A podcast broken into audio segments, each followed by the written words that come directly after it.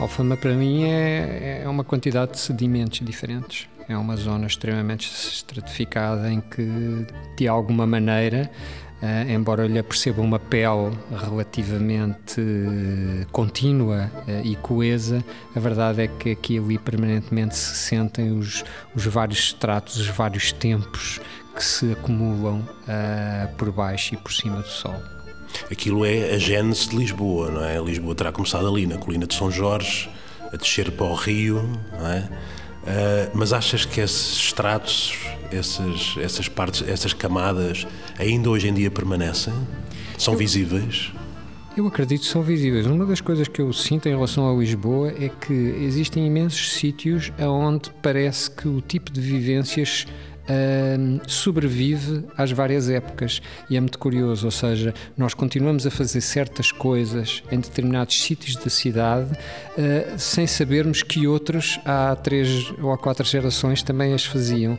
E a Alfama para mim tem um pouco disso, não é? Tem realmente muita eh, essa mistura é um, é um encontro do rio com o resto da cidade também, é, é, é o entrar de, de, vindo do rio dentro da cidade eh, e, portanto, o enfiar-se, o subdividir-se, o enfiar-se em certas experiências, em certos um, eh, acontecimentos. E a Alfama, desde a minha juventude, mudou, mudou justamente nisso, mudou porque continua a ser uh, uma sobreposição grande.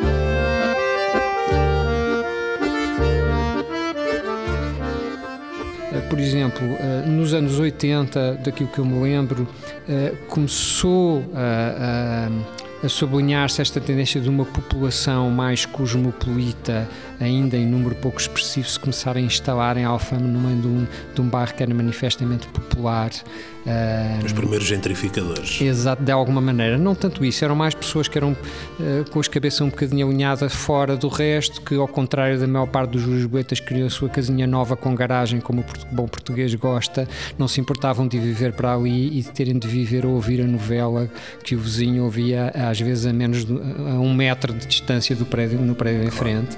Uh, mas a verdade é que isso de facto foi crescendo de tal maneira para a gente entrar nos anos 90 já com uma manifesta vontade de uma certa uh, classe mais ou menos aparentada com a cultura ou com a arte ter querido ir habitar ali aquele espaço de Alfama que era uh, como os, os anglófonos diriam funky. Sim, é? claro. Uh, ou seja, aquela, aquela, aquela certa degradação era funky, era, era exótica claro. não é? para, para essa população.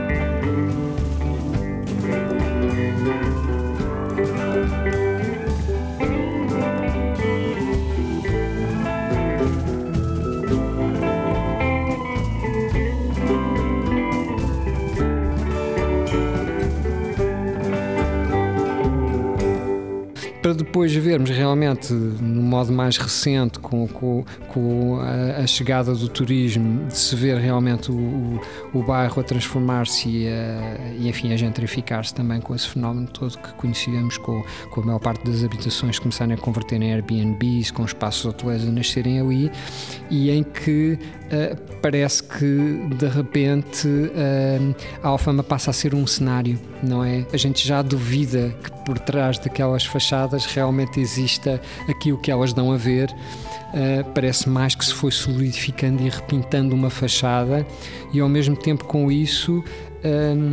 o bairro parece que se torna quase uma caricatura de si próprio no sentido em que uh, são de facto arrebitados ou, ou, afinados ainda mais características ditas típicas que já não correspondem a uma vivência de facto propriamente das pessoas, mas correspondem a uma espécie de Buena Vista Social Club que os turistas querem ou os estrangeiros querem encontrar. E como eu ouvi uma vez uma expressão justamente circulando pelo meu bairro de um, de um fulano que tinha todo o ar de ser o professor uh, universitário norte-americano de Nova York, que era dizer Uh, nós temos de voltar a este sítio. It's very localish. Esta ideia do localish eu acho muito curiosa, não é? Porque o, o localish é isso, é um, é um sítio que parece uh, que corresponde à, à, fantasia exótica que nós temos uh, de vivência de um sítio.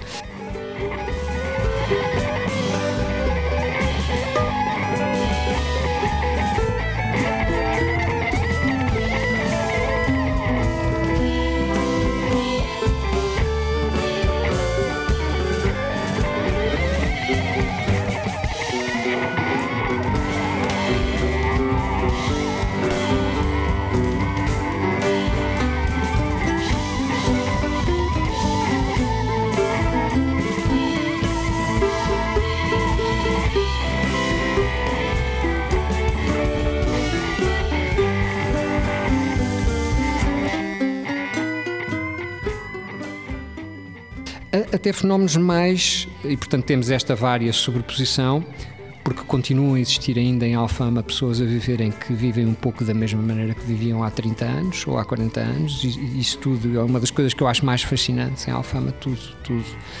Um, e depois há, há, o grande momento de Alfama, que eu acho que é realmente um momento extraordinário que é o Santo António.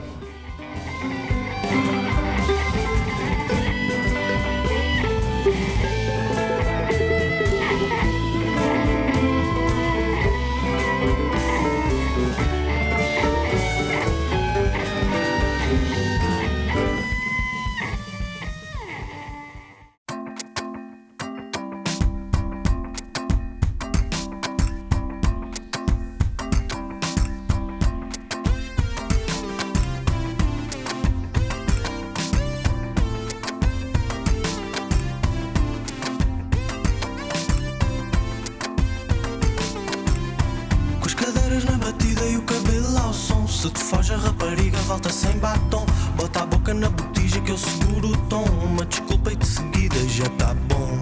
Não tá te apanha a dormir, que a morena vai conseguir pôr a gente a mexer.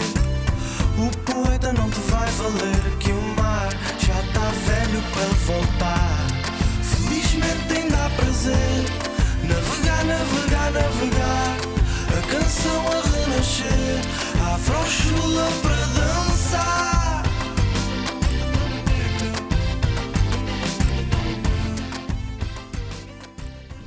Desde há uns 3, 4 anos atrás que os brasileiros radicados eh, em Portugal, e em particular os de Lisboa, começaram a comemorar o Carnaval e um dos primeiros, se não o primeiro bloco, o Columbina Clandestina, sai em Alfama para quem nos estiver a ouvir que não conhece esse fenómeno dos blocos, portanto, o bloco no Rio de Janeiro corresponde a, a, uma forma informal, portanto, um coletivo de pessoas, podem começar por ser cinco pessoas, seis pessoas, arranjam um nome e, portanto, um tema e saem uh, à rua no Carnaval uh, de forma completamente informal, com música e, e, fazendo festa, não é? E esse fenómeno chegou a Lisboa, já há pelo menos que eu saiba três ou quatro, cada um escolheu a sua zona da cidade, é muito engraçado, o do Maracatu, que não me lembro agora do nome, é ali no eixo da da eh, do intendente, mas o Columbina Clandestina, muito ligado, uh, dá-me a ideia, ao LGBT e por aí adiante, sai em Alfama e é muito engraçado ver os cariocas dizerem que aquilo, aquele bloco em Alfama é a gênese dos blocos no Rio de Janeiro, ou seja, as pequeninas ruas, eh, essa ocupação informal, descontraída. E é muito engraçado ver como os próprios habitantes da Alfama também já começam a abrir as suas lojinhas, a ter também a cervejinha pronta para quando sai o bloco, já a saber que naquele percurso as pessoas também vão consumir. E no último que houve, que foi mesmo, mesmo antes do, do primeiro confinamento, o ano passado, foi curioso porque os próprios organizadores, aquilo depois tudo acaba ali naquela praça junto à igreja de São Miguel e os próprios organizadores, na parte em que acaba o desfile todo pelas ruazinhas e que abancamos todos ali na praça, eh, já convidaram uma fadista de Alfão, uma rapariga fadista, que já cantava um pouco de fado acompanhada pela bateria eh, de percussão, não é? Isto para mim é muito Alfama. Os verdadeiros movimentos da cidade, eles muitas vezes vêm de facto de baixo para cima.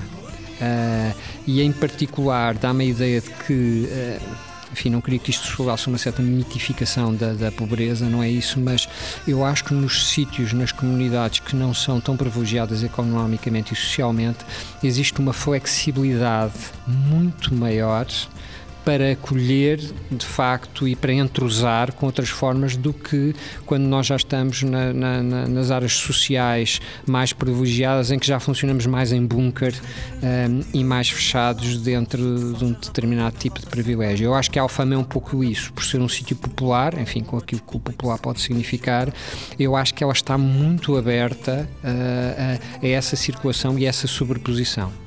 Até a própria história, enfim, uh, pensando no próprio fado, quer dizer, o, o, fado, enfim, as várias teorias indicam que realmente é uma música crioula nesse sentido, ou seja, como, como essas músicas populares de facto uh, muitas vezes são. E, eu acho que a Alfama é esse sítio que a gente precisa de São André, é o sítio de encontro da chegada do rio e dos marinheiros e de, enfim, toda uma população que chega.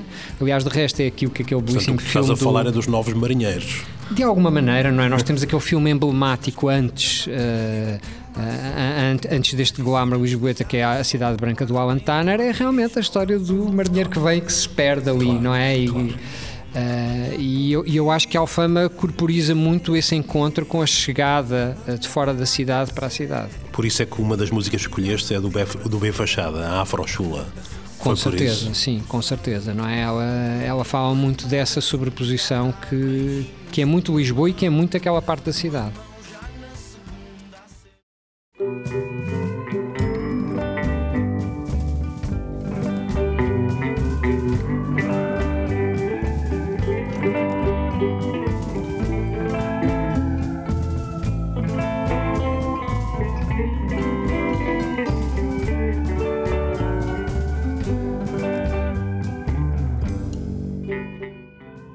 Esta questão do carnaval brasileiro para mim é um, é um, é um desses exemplos que me enche, me enche de alegria, porque assim, aquilo é uma dinâmica genuína que vem, que se sobrepõe e eu não acho que seja uma, uma dinâmica destrutiva, no sentido em que ela não está a crescer em, em, em cima dessa mitificação certo. daquele espaço, ela certo. está a trazer uma experiência certo. que, com consciência ou sem consciência disso, é o tipo de dinâmica que aquele, de dinâmica popular que aquele sítio tem. Uh, e eu acho que às vezes é isso que eu digo, que é, dão-se essas coisas muito curiosas e é de perceber como as pessoas vêm fazer o mesmo tipo de dinâmica nas zonas da cidade sem ter de toda a noção de que uh, já existe essa tradição naquele lugar da cidade. Isso não é pensado de cima, não é, não é, não é conceptualizado uh, de forma intelectual, simplesmente acontece.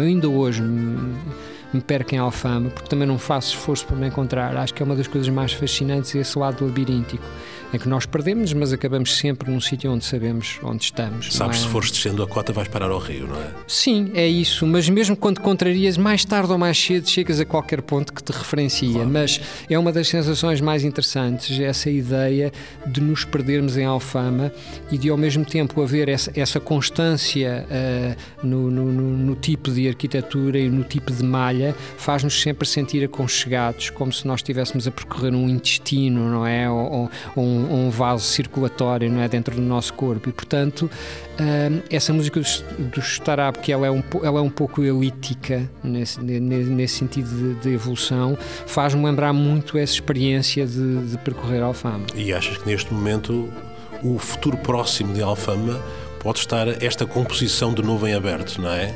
Com os potenciais que tem trás, com os instrumentos e com as capacidades de composição que vem atrás, e podemos agora estar a refazer uma composição interessante para o futuro. Podemos, e porque eu continuo a achar que o, o, o, espírito de Alfama está lá completamente presente, não é? Eu passo em Alfama, então agora com esta coisa do Covid foi impressionante, foi, foi como se houvesse uma espécie de, de After Effects ou de Photoshop seletivo, de repente apagou os turistas da cidade e a gente começou a ver de novo uh, as pessoas que têm lá uma vivência mais permanente e que de alguma maneira eu diria sem enfatizar isso demasiado, mas de alguma maneira elas são os garantes, são os guardiões da, da, da, da, experiência e isso está completamente intacto. Toda a vivência, essa vivência de Alfama está lá intacta, não desapareceu.